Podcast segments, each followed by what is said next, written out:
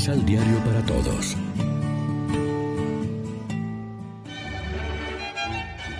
Proclamación del Santo Evangelio de nuestro Señor Jesucristo, según San Mateo.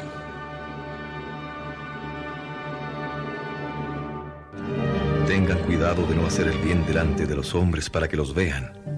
De lo contrario, el Padre Celestial, Padre de ustedes, no les dará ningún premio. Por eso cuando des limosna no lo publiques al son de trompetas, como hacen los hipócritas en las sinagogas y en las calles, para que los hombres los alaben. Yo les digo que ya recibieron su premio. Tú, en cambio, cuando das limosna, no debes saber tu mano izquierda lo que hace tu derecha. Cuida que tu limosna quede en secreto, y tu Padre que ve los secretos te premiará. Cuando recen, no hagan como los hipócritas, que gustan orar de pie en las sinagogas y en las esquinas de las plazas para que los hombres los vean. Ellos ya recibieron su premio. Tú cuando reces, entra en tu pieza, cierra la puerta y reza a tu Padre que comparte tus secretos, y tu Padre que ve los secretos te premiará. Al orar no multipliquen las palabras, como hacen los paganos que piensan que por mucho hablar serán atendidos. Ustedes no recen de ese modo, porque antes que pidan el Padre sabe lo que necesitan. Cuando ayunen, no pongan cara triste como hacen los hipócritas, que se desfiguran la cara para mostrar a todos que ayunan. Les aseguro que ya recibieron su recompensa. Tú cuando ayunes, perfúmate el cabello y no dejes de lavarte la cara. Porque no son los hombres quienes deben darse cuenta de que tú ayunas, sino tu Padre que está en lo secreto, y tu Padre que ve en lo secreto te premiará. Lección Divina Amigos, ¿qué tal? Hoy es miércoles 17 de febrero, celebramos el miércoles de ceniza y con esto damos inicio al tiempo de cuaresma, como siempre de la mano del pan de la palabra que nos ofrece la liturgia. Jesús en el Sermón de la Montaña enseña a sus discípulos cómo tiene que ser su estilo de vida. Es una hermosa página con paralelismos y antítesis muy expresivos.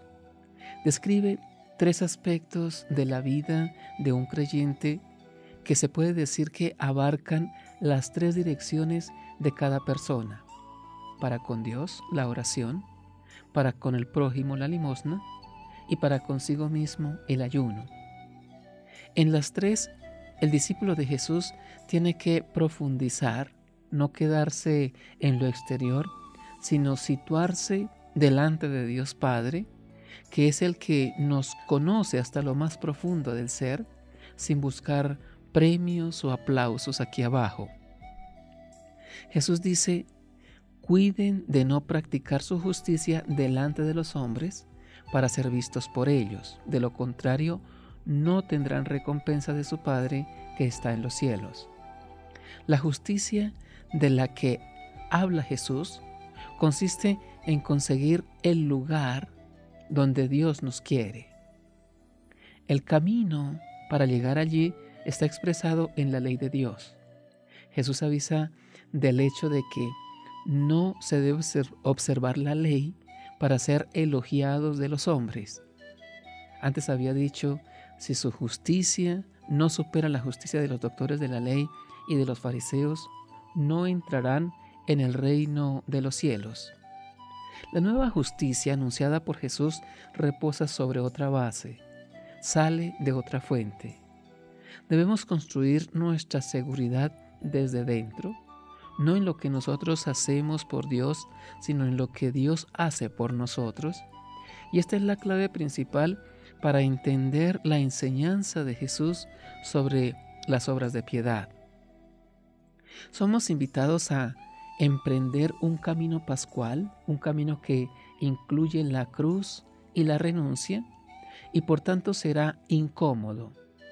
Somos invitados a reconocer que algo no va bien en nosotros mismos, además de en la sociedad o en la iglesia, y a cambiar, a dar un viraje, a convertirnos.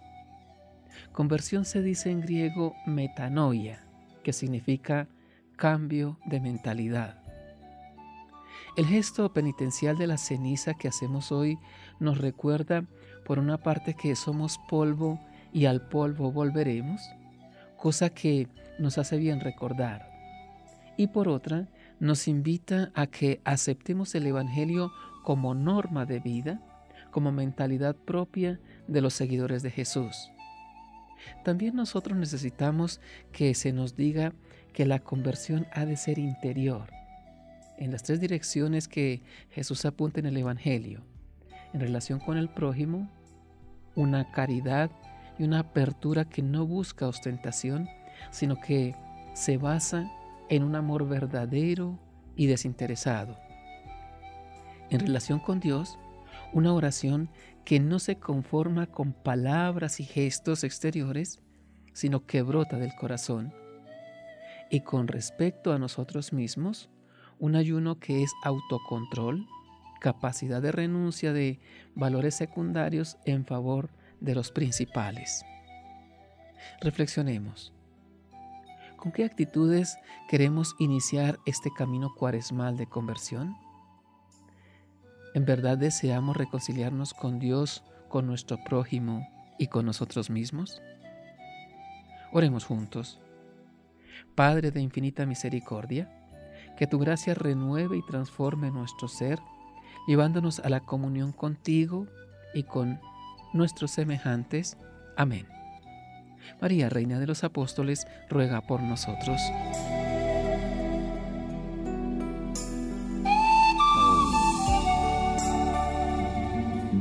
Complementa los ocho pasos de la Alexio Divina adquiriendo el emisal Pan de la Palabra en Librería San Pablo o distribuidores. Más información www.sanpablo.co de la Palabra. Vive la reflexión.